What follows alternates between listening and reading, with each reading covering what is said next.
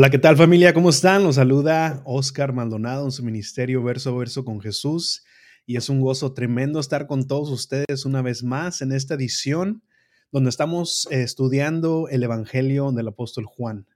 Y estamos entrando a una, a una etapa eh, o a una eh, parte del Evangelio y en realidad de, de todo el, el ministerio de Jesucristo aquí en la tierra eh, que en, realidad es épico. Vamos a ver ahora la resurrección de Lázaro, pero vamos a ver cómo ese evento en realidad tornó todo, eh, dio, un giro de 360 grados toda la historia y vamos a ver cómo a partir de ahí eh, la narración del Evangelio, porque estamos llegando como a la mitad del Evangelio, pero lo, que sigue, todo lo demás, son 21 capítulos. Todos los capítulos que siguen este, después de este evento van a, centrarse solamente en los últimos días de nuestro Señor Jesucristo. Entonces, vamos para allá, vamos a verlo, así es que toma tu Biblia si es posible y acompáñanos. Vamos a, a ver la muerte o más bien la resurrección de Lázaro, Juan capítulo 11, y vamos a estar estudiando del versículo 16 hasta el 44. Así es que toma tu Biblia y vamos, verso a verso con Jesús. Bienvenidos a Verso a Verso con Jesús. Este es un espacio donde nos enfocamos en anunciar todo el consejo de Dios. Verso a verso, libro por libro. Porque en las escrituras encontramos el testimonio de quién es Jesucristo.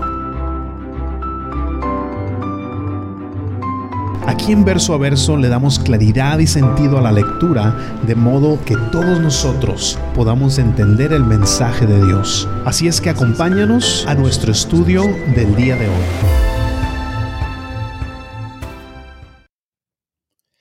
Así es que como lo dije hace rato, si tienes oportunidad de tener tu Biblia ahí contigo, hazlo. Creo que es este muy hermoso cuando todos podemos eh, leer, visualizar la palabra de Dios y sobre todo asegurarte que todo lo que se está diciendo, que todo lo que estamos leyendo aquí viene precisamente de la palabra de Dios. Es algo que como personas, como cristianos, como hijos de Dios, tenemos que acostumbrarnos a siempre eh, tener la palabra de Dios a la mano, lista para ser leída, lista para que entre a, nuestro corazón. Así es que vamos a leer rápidamente y lo voy a poner en la pantalla para que todos, todos tengan oportunidad de leerlo. Pero rápidamente recuerden que la, semana pasada vimos, eh, estuvimos hablando mucho de la fe, de cómo nuestra fe tiene que estar firme, tiene que estar sólida y, sobre todo em, basada en el conocimiento del Dios de la Biblia, porque cuando tenemos una fe que no está centrada, que no tiene la, base eh, en, la palabra de Dios, en el Dios de la Biblia, en Jesucristo, de lo cual la, palabra de Dios habla, esa fe va a ser fluctuante, esa fe va a ser eh, fácilmente derrotada.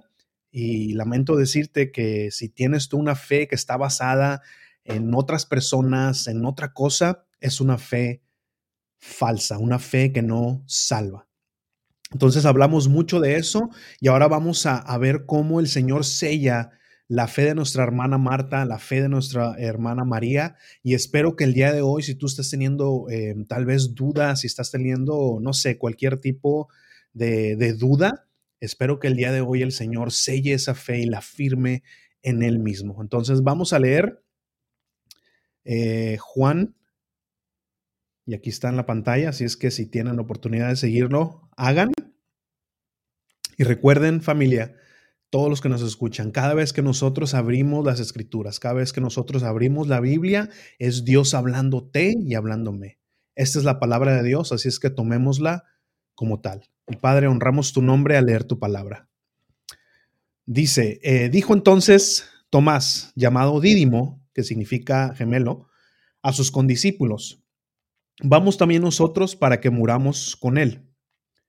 Vino pues Jesús y halló que hacía ya cuatro días que Lázaro estaba en el sepulcro. Betania estaba cerca de Jerusalén como a quince estadios. Y muchos de los judíos habían venido a Marta y a María para consolarlas por su hermano. Entonces Marta, cuando oyó que Jesús venía, salió a encontrarle, pero María se quedó en casa. Y Marta dijo a Jesús, Jesús, si hubieses estado aquí, mi hermano no habría muerto. Más bien sé ahora que todo lo que pidas a Dios, Dios te lo dará. Jesús le dijo, tu hermano resucitará. Marta le dijo, yo sé, yo sé que resucitará en la resurrección, en el día postrero. Le dijo Jesús, yo soy la resurrección y la vida. El que cree en mí, aunque esté muerto, vivirá. Y todo aquel que vive y cree en mí, no morirá eternamente. ¿Crees esto? Le dijo, sí, Señor, yo he creído que tú eres el Cristo, el Hijo de Dios, que has venido al mundo. Habiendo dicho esto, fue y llamó a María, su hermana, diciéndole en secreto, el Maestro está aquí y te llama. Ella cuando lo oyó, se levantó de prisa y vino a él. Jesús todavía no había entrado en la aldea, sino que estaba en el lugar donde Marta le había encontrado. Entonces los judíos que estaban en casa con ella y la consolaban, cuando vieron que había levantado de prisa y había salido, la siguieron diciendo, va al sepulcro a llorar ahí.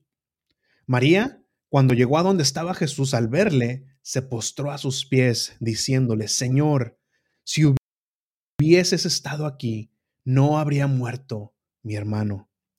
Jesús entonces, al verla llorando, y a los judíos que la acompañaban también llorando, un espíritu y se conmovió. Y dijo, pusisteis. Le dijeron, Señor, ven y ve. Jesús lloró. Dijeron entonces los judíos, mirad cómo le amaba. Y algunos de ellos dijeron, ¿no podía éste, que abrió los ojos al ciego, haber hecho también que Lázaro no muriera? Jesús, profundamente conmovido, otra vez vino al sepulcro. Jesús, profundamente conmovido otra vez, vino al sepulcro. Era una cueva y tenía una piedra puesta encima.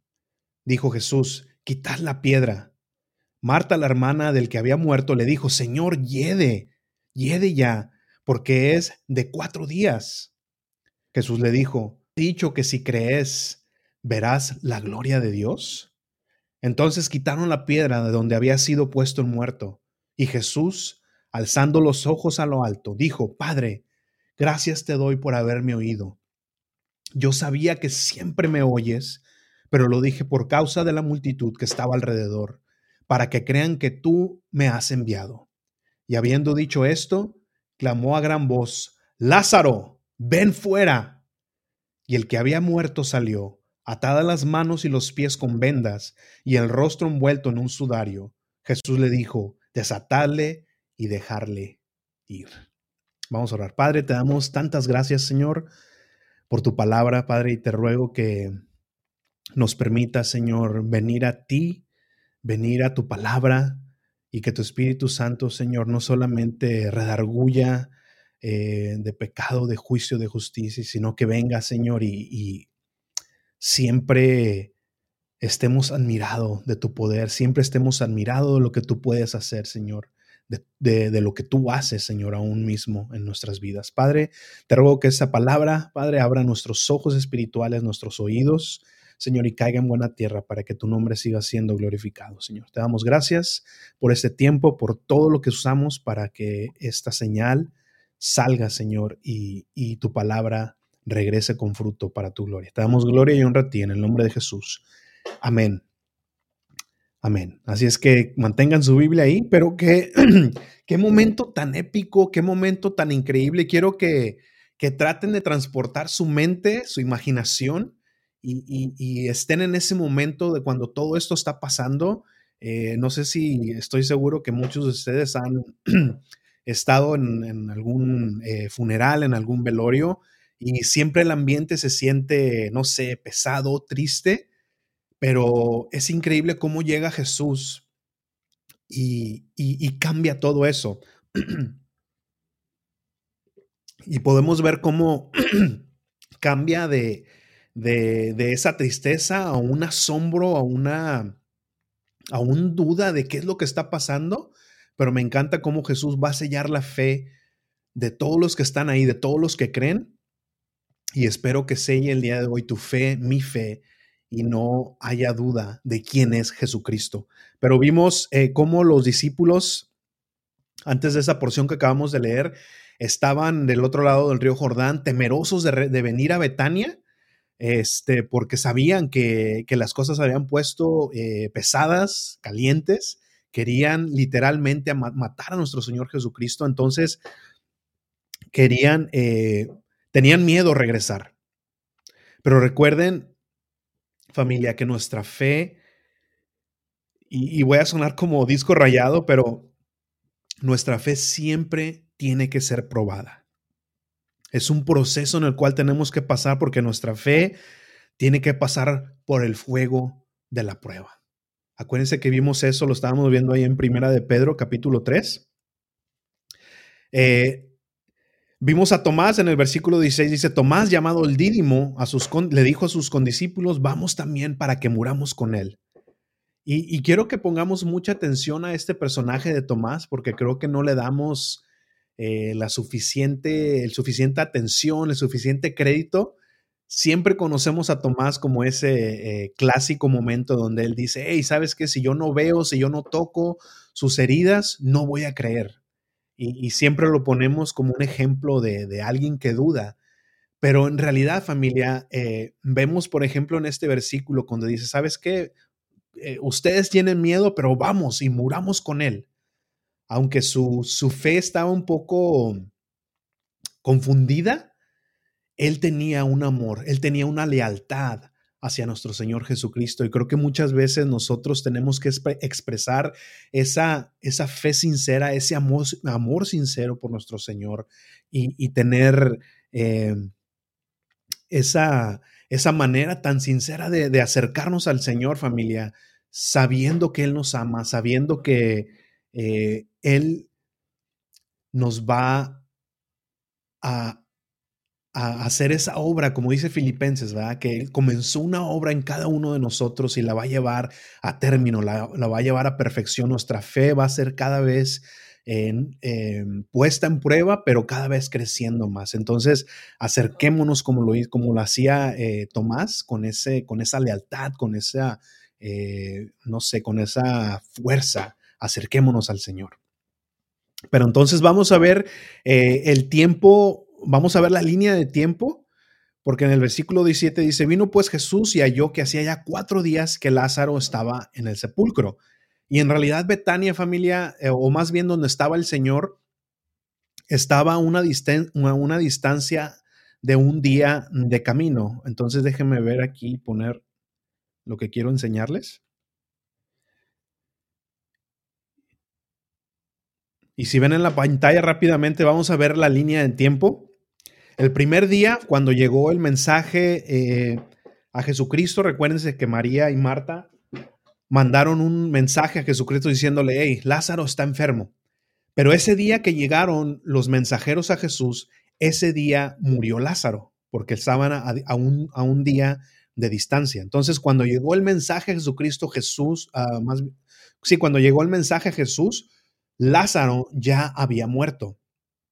Entonces, en el día 2, estos mensajeros regresaron a Betania y le dijeron a Marta y a María, hey, esta enfermedad, ¿se acuerdan lo que mandó decir Jesucristo? Esta enfermedad no es para muerte, o tu hermano no va a morir. Pero, ¿cómo habrán tomado Marta y María este mensaje cuando estaban viendo literalmente a su hermano muerto? Entonces, el día 3, Jesús parte para Betania, y el día 4 es cuando estamos ahorita viendo este momento, que Jesús regresa a, a la aldea. Entonces, eh, eso fue eh, más o menos el tiempo. Dice el 19, y muchos de los judíos habían venido a Marta y a María para consolarlas por su hermano. Ahora, este, este versículo lo veo y, me hago varias preguntas. No sé si esta familia tenía alguna posición eh, prominente dentro de la sociedad o dentro del grupo de, la sinagoga de, los judíos, de ahí de los religiosos, porque vemos cómo se, acercan a ellos para venir a consolarlos, aún sabiendo que esta familia eran seguidores literalmente de Jesús. Jesús, eh, se podría decir que la, aldea de Betania, aquí Marta y María y Lázaro, era eh, su segundo hogar. Se la pasó mucho tiempo con ellos, dormía ahí, comía ahí. Entonces sabían los judíos que esta familia eh, apoyaban a Jesús. Entonces, no sé si la visita de ellos para consolarlas era verdaderamente algo sincero o algo como para decirles, sabes que yo sí estoy aquí y, tu maestro Jesús no lo está. Entonces, no sé si esa era la intención de ellos, pero bueno, estaban ahí. Eh, pero cuando Marta oyó que venía Jesús, salió a encontrarle. Y ahora me, encanta cómo el apóstol eh, este, Juan muestra aquí una vez más eh, el tipo de, de, personalidades, de carácter de lo que es Marta y María. Porque si vamos para Lucas capítulo 10, ahí pueden verlo después, vemos una escena donde estaba eh, Marta y María y fue donde Marta obtuvo también su, su, fama, ¿no? De la Marta la afanada.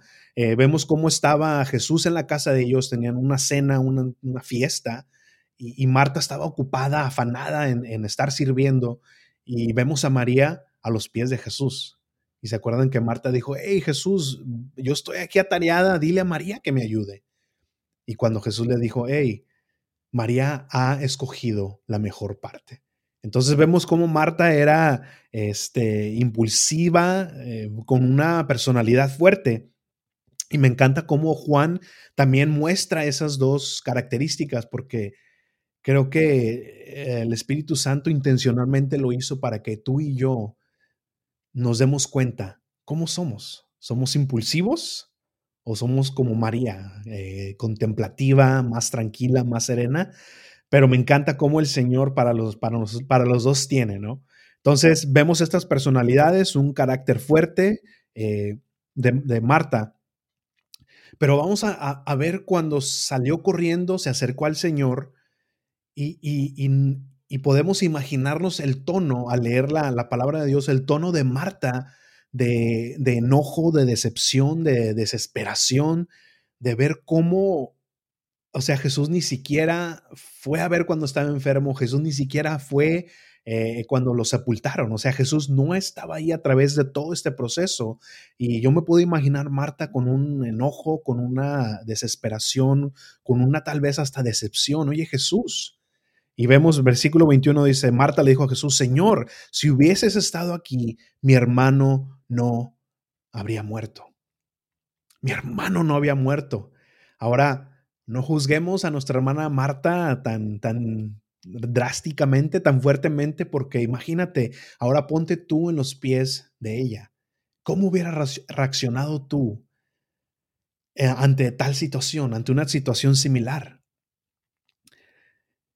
No digamos, oye Marta, ¿cómo puedes hablarle así al Señor? Como lamentablemente tal vez nosotros podemos y erróneamente acercarnos a alguien que está pasando por una situación similar y, muchas veces expresan palabras eh, difíciles de escuchar, diciendo, eh, mostrando más bien en el, enojo para con Dios, ¿no? O sea, y, creo que tenemos que tener tacto, tenemos que tener eh, cuidado de cómo nos acercamos a personas que están pasando por este tipo de cosas.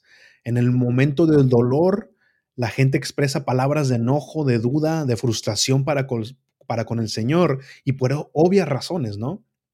Entonces, familia, si, si te toca a ti estar en un momento así, dejemos que el amor del Señor sane sus corazones y no juzguemos a estas personas cuando expresan ese dolor, ese enojo ante el Señor, porque son cosas que son difíciles de asimilar. Entonces, eh, y aún fíjense, nuestro mismo eh, Señor Jesucristo no reprendió a Marta, no le dijo, oye Marta, ¿por qué me estás hablando así? Ten cuidado. No dijo nada de eso, sino que se acercó con ella con tacto, con amor. Eh, señor, si tú hubieras estado aquí, yo sé, y ahora fíjense, vamos a darle el crédito donde el crédito es, este, tiene, tiene que ser dado, ¿no?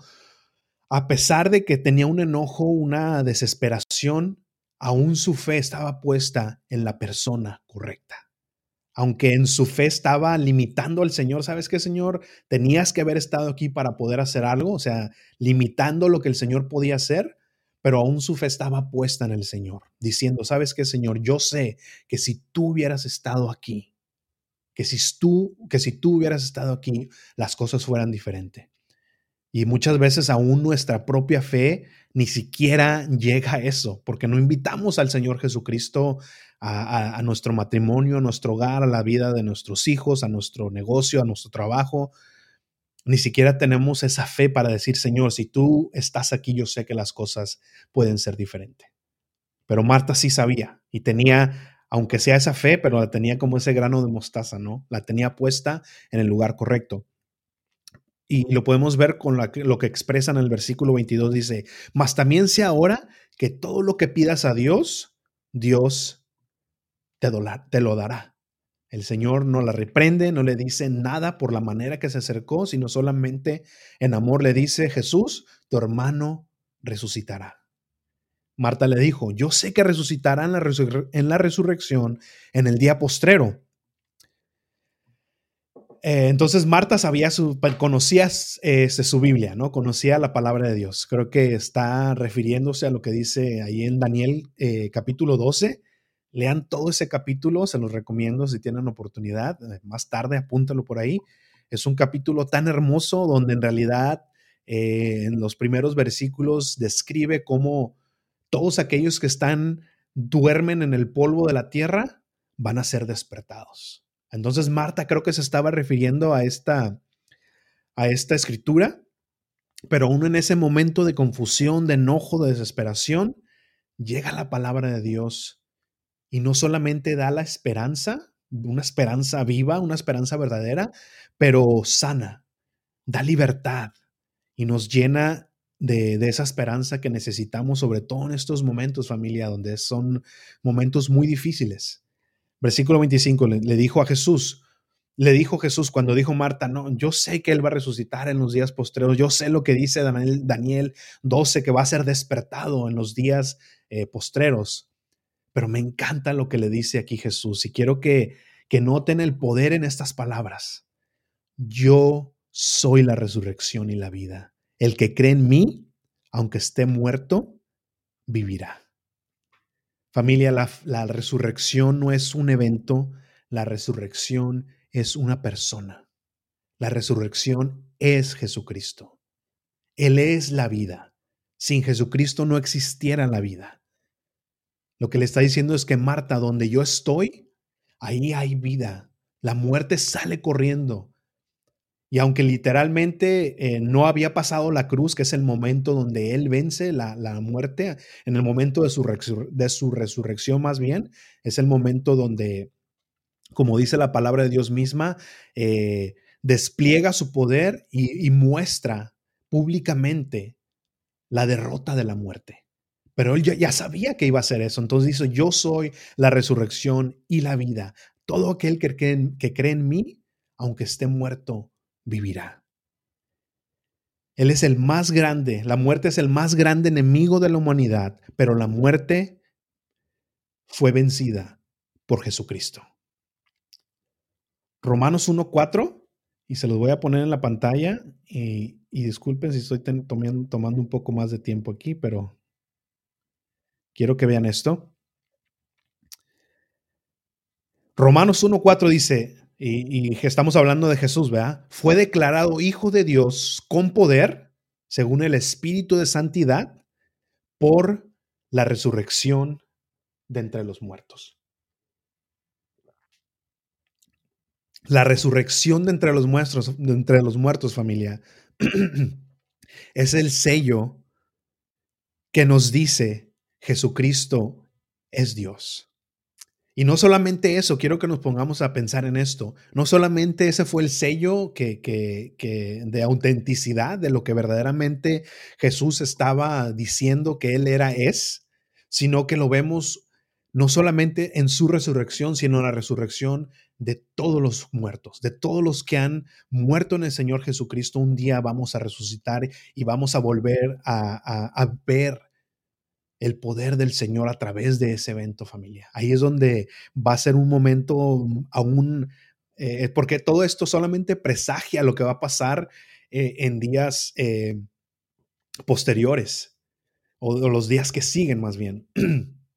Entonces vamos a experimentar ese poder de una, vamos a ver literalmente la, la gloria de Dios cuando todos seamos resucitados de entre los muertos.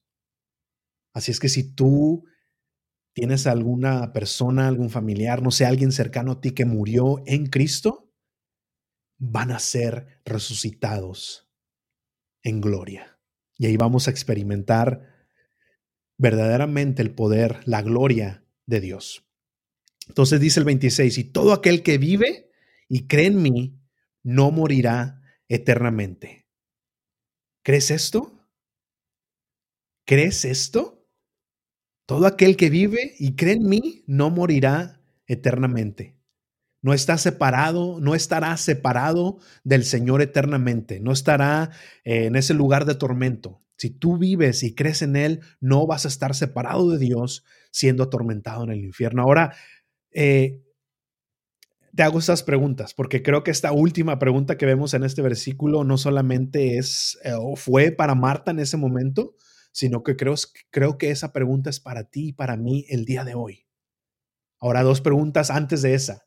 ¿Tú vives? ¿Tienes vida? ¿Estás respirando? Al estar escuchando o al estar viendo esto, eh, es cierto, ¿no? Ahora, ¿tú crees en Jesucristo? Porque dice que si tú crees en Él, no morirás eternamente. ¿Crees tú eso?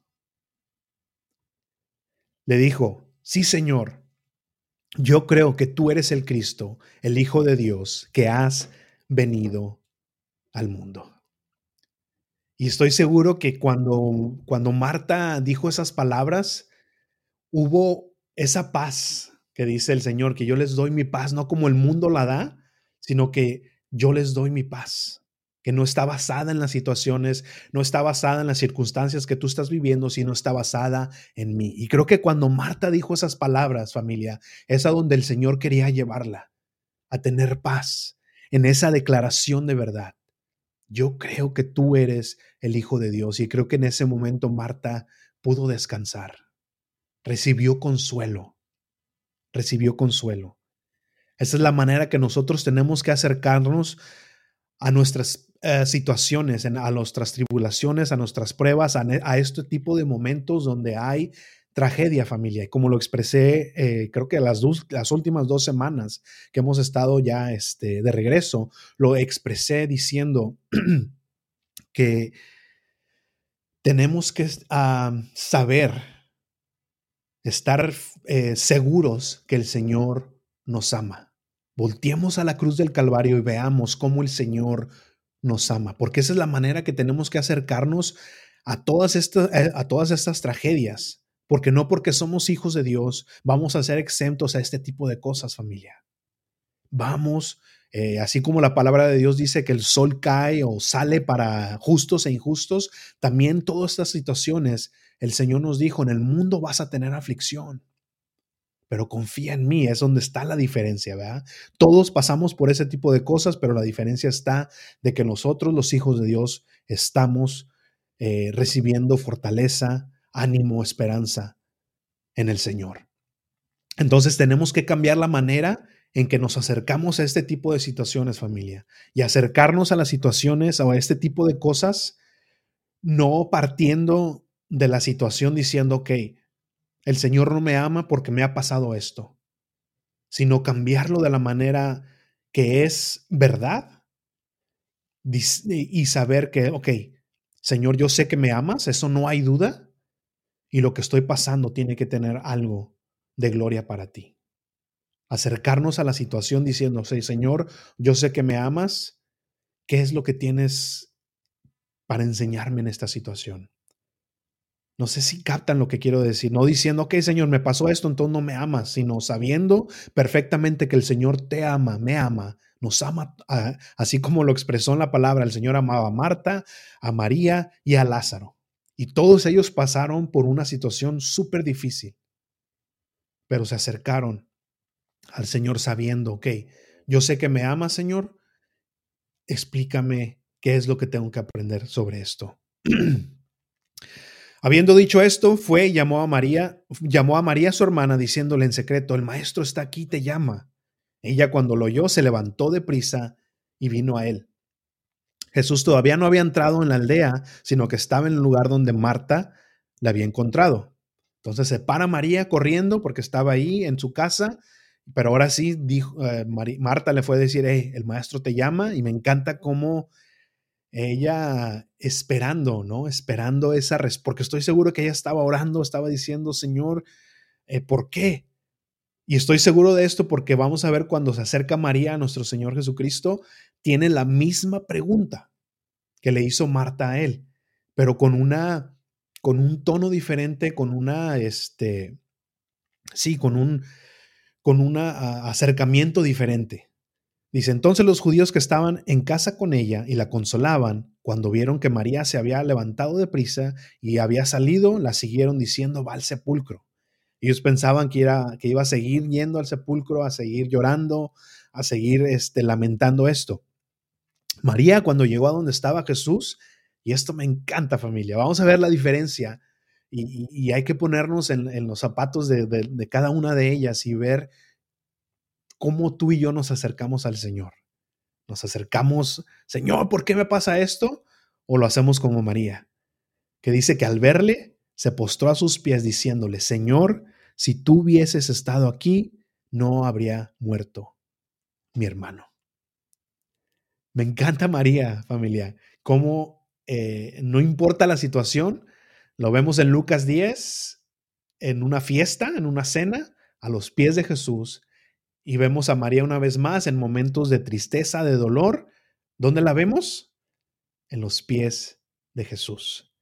Y creo que esta es la postura en la cual siempre tenemos que estar ante nuestro Señor familia. Una postura de adoración, una postura de estar siempre a los pies del Señor. Adorar al Señor cuando todo esté bien, adorar al Señor cuando todo esté mal. Hacer como dice el Salmo, recordar, alma mía, bendice al Señor, alma mía, adora al Señor. Y eso también, como lo decía, me encanta porque María, a pesar de que está en los pies de Jesús, no significa que va a tener las respuestas, sino que tenía las mismas preguntas que tenía Marta. Señor, ¿por qué pasó esto? ¿Por qué pasó esto? Y como lo estaba diciendo eh, al principio, quiero que, todos nos vayamos a ese momento y estemos eh, eh, viendo esta interacción entre Marta, María y Jesucristo, sabiendo todo, cómo está el ambiente de tristeza, de dolor, de preguntas, y veamos este momento tan épico, familia, de, del despliegue de la gloria, del despliegue del poder de Dios. Jesús entonces, al verla llorando, y a los judíos que la acompañaban también llorando, se estremeció, está hablando de Jesús que se estremeció en espíritu y se conmovió. Una reacción muy fuerte familia. Y esta palabra de estremecer, eh, si vamos al lenguaje original, expresa verdaderamente y, la definición que dio el, el, Strong era de bufar con cólera. Ahora, toma un momento para, para meditar en eso y vemos al Señor, eh, al Señor Jesucristo bufando en cólera, así como con, con coraje. Pero ¿qué fue lo que le dio coraje al Señor? Porque estamos viendo una situación eh, de dolor, ¿verdad? De llanto, de tristeza. ¿Qué fue lo que hizo que el Señor Jesucristo le diera coraje? Familia, tenemos que saber que lo que estaba sintiendo el Señor, ese, ese, ese coraje que estaba sintiendo el Señor, no era por ver a estas personas en tristeza o, llegando a pensar, ay, es que ustedes no creen. No, no es eso, no fue eso, sino que eh, el Señor estaba lleno de enojo al ver cómo el pecado, cómo la muerte traía ese dolor, esa ese, ese profundo sentir a las personas.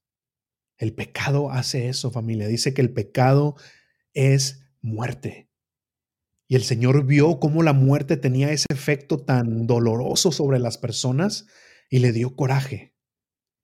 El plan del Señor, familia, no era que el hombre muriera, sino que nuestra desobediencia trajo la muerte, trajo el pecado. Y a través de eso, acuérdense que dijo, si tú Adán, cuando estaba hablando en el Edén, Adán, si tú tomas de este fruto, verdaderamente vas a morir. La muerte va a entrar a la tierra y va a tener precisamente este efecto. Entonces la reacción de nuestro Señor fue muy, muy fuerte.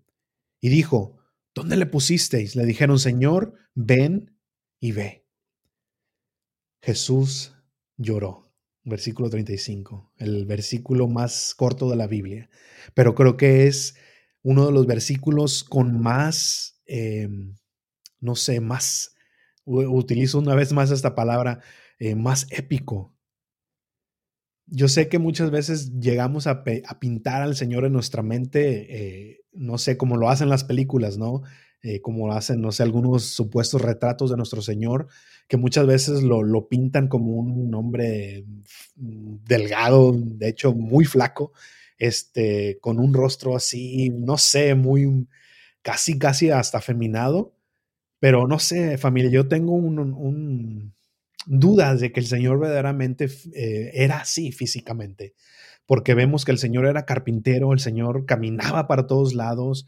Y, lo que más me pone a pensar es que cuando narra la palabra de Dios, que el Señor entró, entró al templo y empezó a, volcar mesas y a correr a todos esos eh, comerciantes que estaban vendiendo ahí en el templo, no hay ninguno que vino al Señor y le dijo, hey, ¿tú qué estás haciendo? Y se le puso al tú por tú. Porque creo que el Señor aún físicamente eh, era alguien fuerte, fornido, eh, como decimos este, nosotros los mexicanos, corrioso, era intimidante. Yo me imagino que el Señor físicamente era así, alguien fuerte, alguien intimidante. Entonces, al ver a un hombre así llorar, es algo que dices, wow, o sea, eh, te pones a pensar porque Jesús, familia, es, e, es el hombre de hombres es el hombre de hombres, o sea, es el, hombre, no sé, ponerlo de una manera más este, entendible, era eh, ese, ese, como decimos nosotros, ese macho alfa, ¿no? Que tomaba control del cuarto, de la atmósfera, eh, eh, empezaba a liderear, no sé, me imagino que ese era Jesús o ese es Jesucristo. Entonces, al verlo llorar, es, es así como que, wow, y, y muchos se admiraron, dice el 36, mira cómo le amaba. Y algunos y como siempre no faltan estas personas, en el 37 dice, algunos dijeron, ¿no podía este que abrió los ojos del ciego haber hecho también que Lázaro no muriera? Y por supuesto, como les digo, no faltan estas personas que, que hacen estas preguntas.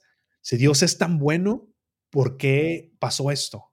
Si existe Dios, ¿por qué existe la maldad? ¿No? Creo que todos hemos llegado a escuchar este tipo de preguntas, este, tipo, este tipo de, de, no sé, de cosas que dicen, o a veces tal vez tú y yo llegamos a decir estas cosas. O sea, si Dios es tan bueno, si Dios es tan poderoso, ¿por qué no hizo algo? ¿Por qué permitió esto? Si Dios existe, ¿por qué hay guerras? ¿Por qué hay hambre? ¿Por qué hay muerte? Y, vemos toda esa maldad y nos preguntamos, si Dios existe, ¿por qué, eh, podemos, ¿por qué vemos esto? Ahora la pregunta que verdaderamente tenemos que hacernos es, ¿por qué nosotros siendo tan pecadores, Dios no nos ha borrado del universo? ¿Por qué nosotros siendo tan malos, por qué el Señor no ha dicho, ok, tú mueres, tú eres malo? Porque entonces sí, no habría nadie en la, no habría nadie en la tierra. Esa es la pregunta que tenemos que hacernos. ¿Por qué el Señor siendo tan poderoso y nosotros tan malos, ¿por qué no nos ha borrado del universo? Esa es la verdadera pregunta que nos tenemos que hacer, porque todo eso que, que describí hace rato, familia, existe porque existimos nosotros. El mal está en nosotros. ¿Por qué existe guerras? Por nuestro pecado. ¿Por qué existe el hambre? Por nuestra desobediencia. ¿Por qué existe la muerte literal en el mundo? Por nuestro pecado. La paga del pecado es muerte. Y todo eso existe, familia. No porque Dios no sea poderoso, no porque Dios no sea bueno, sino porque nosotros somos malos. Pero gloria a Dios que ha venido precisamente a salvarnos de eso, a salvarnos de nosotros mismos. Nosotros tenemos en nuestra naturaleza pecaminosa un botón que dice autodestrucción autodestrucción y lo estamos queriendo aplanar. Versículo 38. Jesús profundamente conmovido otra vez vino al sepulcro. Era una cueva que tenía piedra, una piedra encima. Ahora, obviamente, ellos no enterraban eh, como nosotros, tradicionalmente lo hacemos, sino ellos tenían algún tipo de cueva y ahí metían a, sus muertos. Dijo, Jesús, quita la piedra. Marta, la hermana del que había muerto, le dijo, Señor, huele ya, hiede. O sea, el olor va a ser tan fuerte que, eh, eh, ¿por qué quieres hacer eso? Y obviamente Marta no sabía lo que Jesús iba a hacer, porque ya sabía que el cuerpo estaba en descomposición. Eh, entonces, Marta, Señor, ya huele, ¿por qué quieres exponer ese olor? ¿Por qué quieres poner una vez más en vergüenza a, todo lo que está pasando, porque imagínense, o sea, uno no quiere que, el, recuerdo de esos eh, seres queridos sea tan desagradable de, ver y, oler y decir, wow, que, o sea, no, no me puedo imaginar eso. Entonces Marta dice, Señor, ¿por qué quieres avergonzarnos de esa manera? ¿Qué estás haciendo? Pero ponte a pensar en esto, familia. Tú y yo éramos ese Lázaro. Tú y yo, dice la palabra de Dios, que estábamos muertos en nuestros delitos y pecados. Tú y yo éramos ese cuerpo en descomposición. Tú y, er, tú y yo éramos esas personas que eh, éramos ese olor de muerte para el Señor. Y así como el Señor abrió ese, esa, esa, ese sepulcro, esa cueva, para exponer, para avergonzar en un sentido, así de esa manera el Señor tuvo que exponernos a ti y a mí para que nos diéramos cuenta que nosotros éramos ese olor, que nosotros éramos ese pecado, familia. Pero el Señor tuvo que hacer lo mismo con nosotros, exponer esa eh, vergüenza, exponer ese pecado, ese olor de transgresiones hacia Él, para darnos vida. Para entonces ser, como dice la misma palabra, ese olor grato para el Padre. Jesús dijo, ¿no te he dicho que si crees verás la gloria de Dios?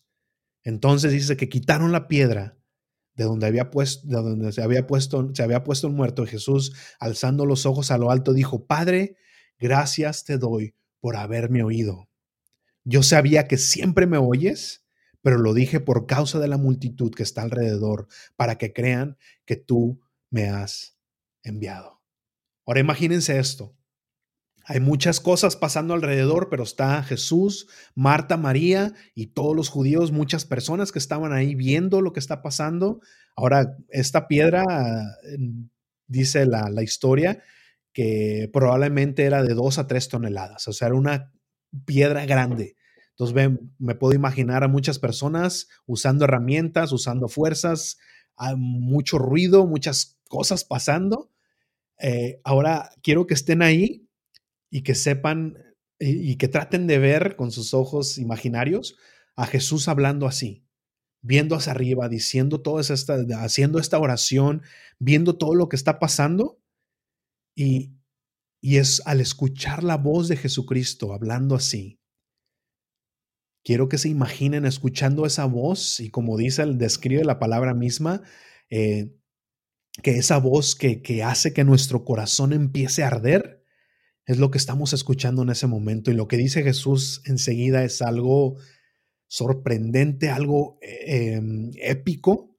Y dice el versículo 43, y, y habiendo dicho esto, o sea, después de esta oración que Jesús hizo, clamó a gran voz, Lázaro, ven fuera.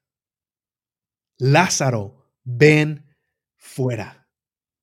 Imagínense ese momento donde Lázaro caminando salió de esa cueva.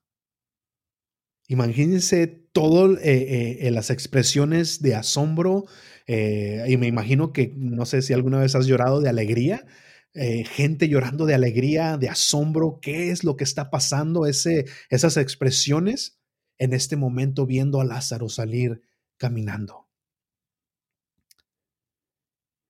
Un momento solemne, escandaloso, por la multitud de, todas las personas que estaban ahí.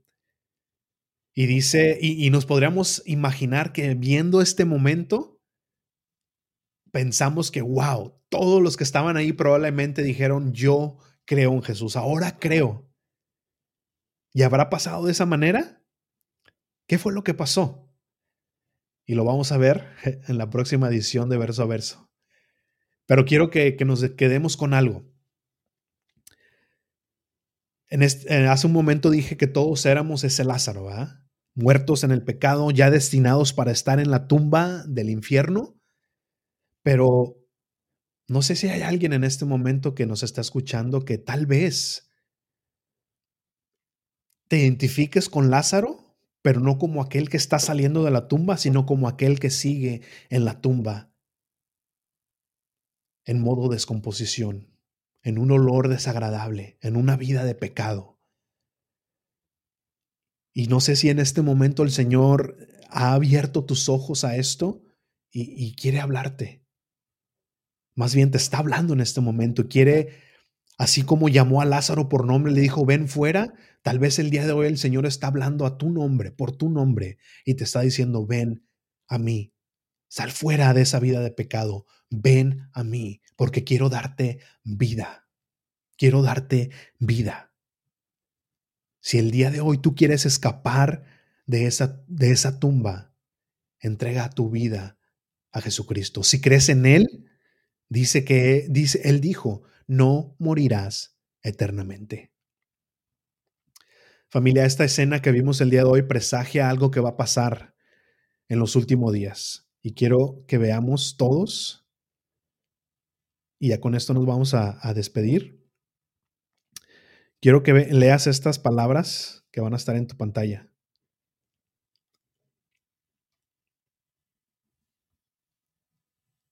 Vamos para allá.